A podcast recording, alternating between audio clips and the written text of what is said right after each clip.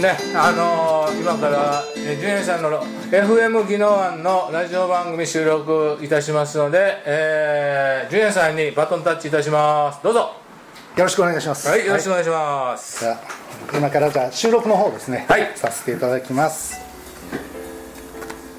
はい、こんにちは。繁栄軍師純英の人生好転ラジオ。ここが私のターニングポイントのお時間です。この番組は毎週素敵なゲストをお招きしてその半生を伺いながらその方のターニングポイントでどんな出来事があり何に気づきどう行動したかをお聞きしています。毎回語られるさまざまな人生好転ストーリーの中からラジオを聴いてくださる皆様の生き方のヒントにしていただきたいとの思いからお届けしております。本日は起業家作家講演家腕文字書家ま、いろいろな肩書きをお持ちである宇宙のシマヤンのニックネームでおなじみの下川浩二さんにお越しいただきました。下ヤン今日はありがとうございます、はいこんにちは。は。はい下山です。はいよろしくお願いします、はいよろしくお願いします。はい。はい。あの下ヤンとは以前あの僕の番組で、えーゲストとして出演していただいたあの宮城豊さんのご紹介で、はい、うん。であの下ヤンとお会いしたんですが、はい。初めてお会いした時に、うん。いろんなあのことをすごい刺激受けてですね、はい。あの今までのあの成功哲学っていうのこの流れうん。をすごく変えてくれたうん。方で,、うん。であの僕の筆文字であのおはがきを出すスタイルっていうのも下谷と豊さんのあされてることをそのまんまパクるっていう、はい。いうのが原点になってて、はい。であの下谷の書籍である手帳を作れば人生が変わるとか気がつけばご縁長者にもあるように僕のあのいろいろな人とのご縁っていうのもやっぱり広がりっていうのは下谷と豊さんを外しては僕の人生語れないぐらい、うん。すごいあの大きい影響を受けたあの方なんですが、まあ、現在あの下谷、うん。えっとホームページ見ても肩書きがいっぱいありすぎて、はい。何屋さんかよくわからないところがあるので、現在あの主にしている、まあえー活動とかも含めてちょっと自己紹介していただけたらなと思います、えーこんにちは下山です。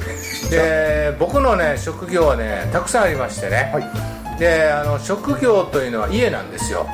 でここはですね大家さんのね仕事をしている宮ちゃんの事務所ですからね。今日は家の理論でですね職業を語ってみたいと思うんですけども、まず一つがね講演家という家、ねそれからあの作家という家、うん。ねそれから、えー起業家そしてあの料理研究家、ね、そして筆文字書家、まあ、こういうのも全部ね家がつくんですよね、はいうん、でまあそういういろんなあの肩書きと職業を持ちながら、えー日本中を旅する旅人、はい。えーであの片手間にあの講演したり、えーワンデーセミナーしたりしながら日本中をあの旅するのが、まあ、大好きで,、はい。で今日はあの東京から沖縄にやってまいりました。ありがとうございます。それで明日あのみやちゃんが主催してくださって、えーあ今日や今日。今日の、えっと夕方から、えー浦添市で、えートークライブということでね。で僕はあのみやちゃんのギターをずっとこう小分けに抱えて演奏しながら弾き語りで歌いながら、まあ、人生を語ると、うん皆さんが元気になるような、えートークをさせていただいて、えー明日からまた沖縄を旅立つとほいうあの計画で東京にやってまいりました。あ沖縄ですね。あ沖縄。あ、えー東京から沖縄にやってまいりました、えー下屋でございます。ありがとうございます。よろしくお願いします。ありがとうございます。はい。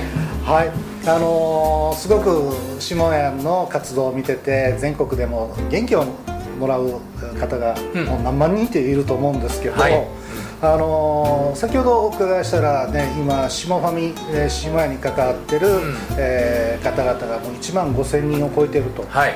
いうことでしたが、うん。もうすごいあのご活躍で全国回ってるんですけど、はい。下谷のこの今の活動活躍につながるご自身の転換期って振はい。り返ってみたらどこにあると思います、えー人生のターニングポイントっていうのがね、はい。誰にもあるとは思いますが、は僕はですねやっぱりサラリーマンを辞めた時が一つの大きな転換点になったと思います、はい。はい。サラリーマンって何をされてたえまずですね大学を出た223歳ぐらいからあの証券会社に勤めまして、某大和証券というところで まあ言うたら大手 4, 4大証券の一つの一角なんですけどね、はい。大きなあの会社に、まあ、エリートサラリーマンで、えー10年間、えー証券マンとしてですね、うん。営業をした後に、はい。次の10年間は転職して、えー生命保険の外資系のね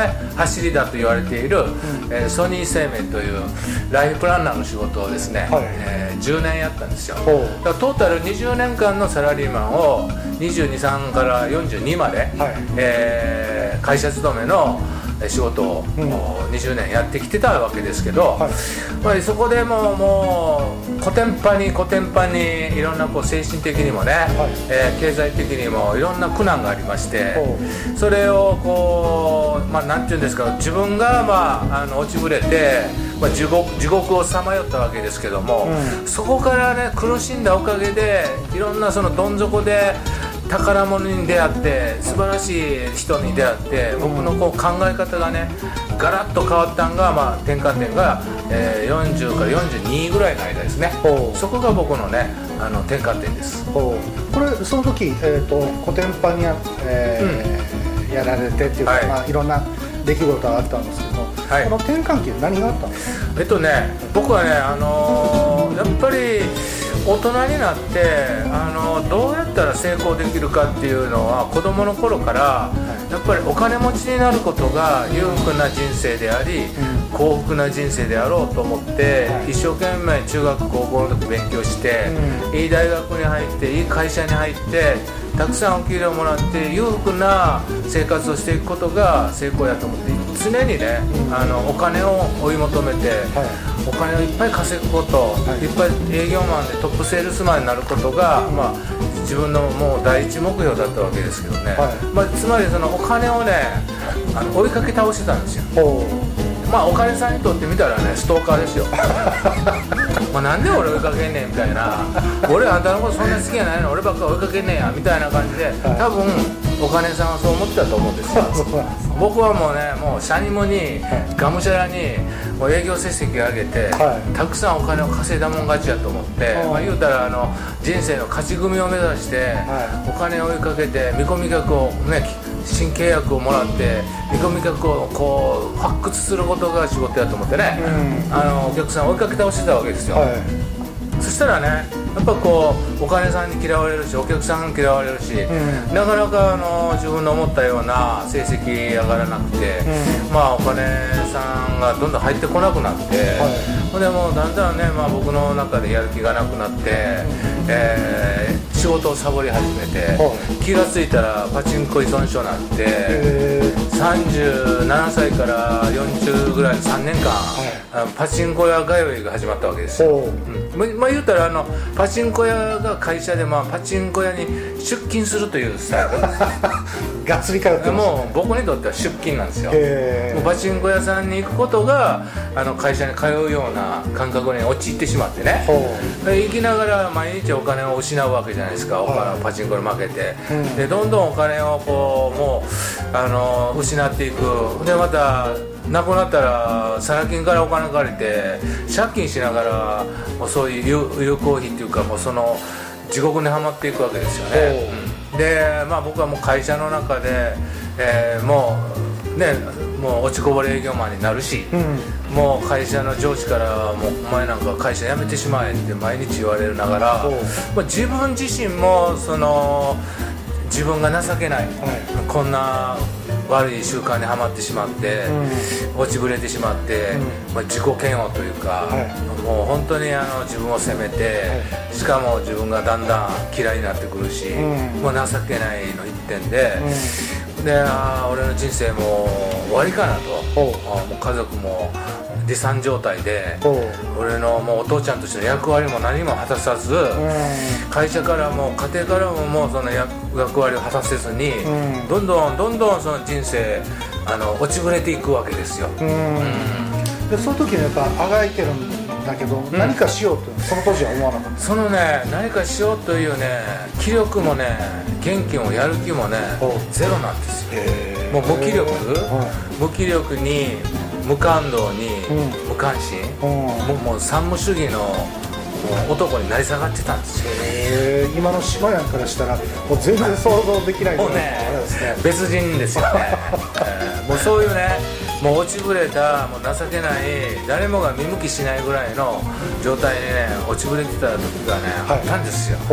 ええ。でその、うん要はね自分でも自分のことが嫌になるぐらいはい。落ちぶれてる時、うん。まあ、周りからの信用もないですよね。ないね。でそこからあの変わるっていう何かきっかけあったの？これねきっかけないとそんなどん底からね、這い上がることはできないと思いますけどね、はやっぱり僕にもねやっぱ天使が微笑んでくれる時がありましてね。やっぱりそのね人間ってねめっちゃめちゃ落ちぶれてね元気なくしてね、どん底にいた時にね、う天使が微笑んでくれる時がね何回かあるんですよね。まあ言うたらチャンスっていうかね、はい人生の宝箱宝物が転がってくる瞬間が僕にもありまして、はいそれはねたまたま一冊の本に出会ったんですよ。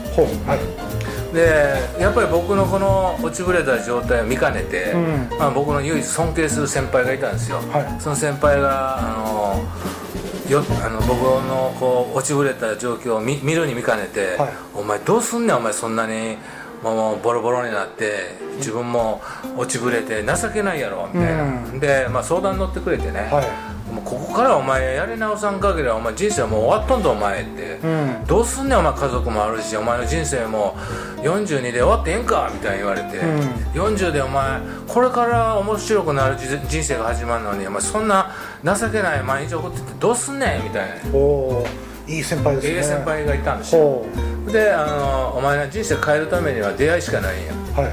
あの人に出会うか本に出会うかほ CD に出会うかこの3つしかないんやうほまあ、まあ本はねいろんな素晴らしい成功者の本を読んで、はい。感化受けて、うん。こう動き出すか、はい。まあ、その自分と違う生き様やこう人生観を持った、あのー人と出会って、はい。その人の影響を受けて自分のこう人生をやり直すか、はい。まあこう講演 CD とかにこう出会ってねその CD を聴き入ってね、はちょっと自分のあの考え方を改めるとかうん。いうことで、このね3つの出会いどれかでしか人間人間の人生を大きく変えることはできへんねやって言われて。うん。で一冊の本をね僕にくれたんですよ。その本がねあの中村文明氏の「お金でなく人のご縁ででっかく生きろ」っていう。ほうそこで文明さんと出会う。わけですか？そこでねそのお金でなくはい。人のご縁でうん。でっかく生きろってまさしくね、はい。僕の人生の転換点を表しているタイトルの本なんです。お金じゃないよ。ほご縁ですよ。ご飯ですよみたいな。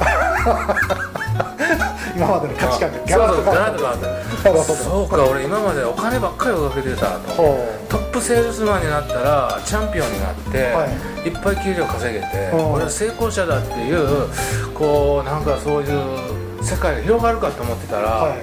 全然そのいくら稼いでも稼いでもね、は苦しくて、う楽しくもないし、うん。人との競争で、はい。なんかその妬みとやっかみの世界で生きていかなあかんっていうそのなんかこう首をかしげる世界があってね、おうん。そのお金を求めるよりも、はいご縁を求めていくと、うん。人生は楽しくなるんだぜっていう。ほう。まさに今の島屋のライフスタイルにそう。そのまんまですよね。そう。そこで僕はね、い。価値観がお金を追いかけるよりも、はい。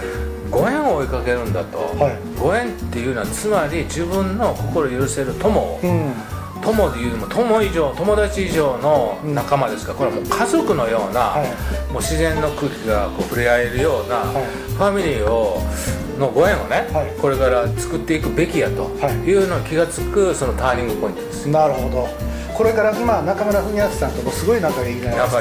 であこれからどんどんあの会社でももうやめちまえって言われるぐらいの社員が、その本をきっかけにうん。どんどん変わっていかれると思うんですけど、はい。後半でですねそのどう変わっていったかっていうのをその一冊の本からですね、はい。あのまたお聞きしたいのでここで一旦 CM 入れさせていただきます、はい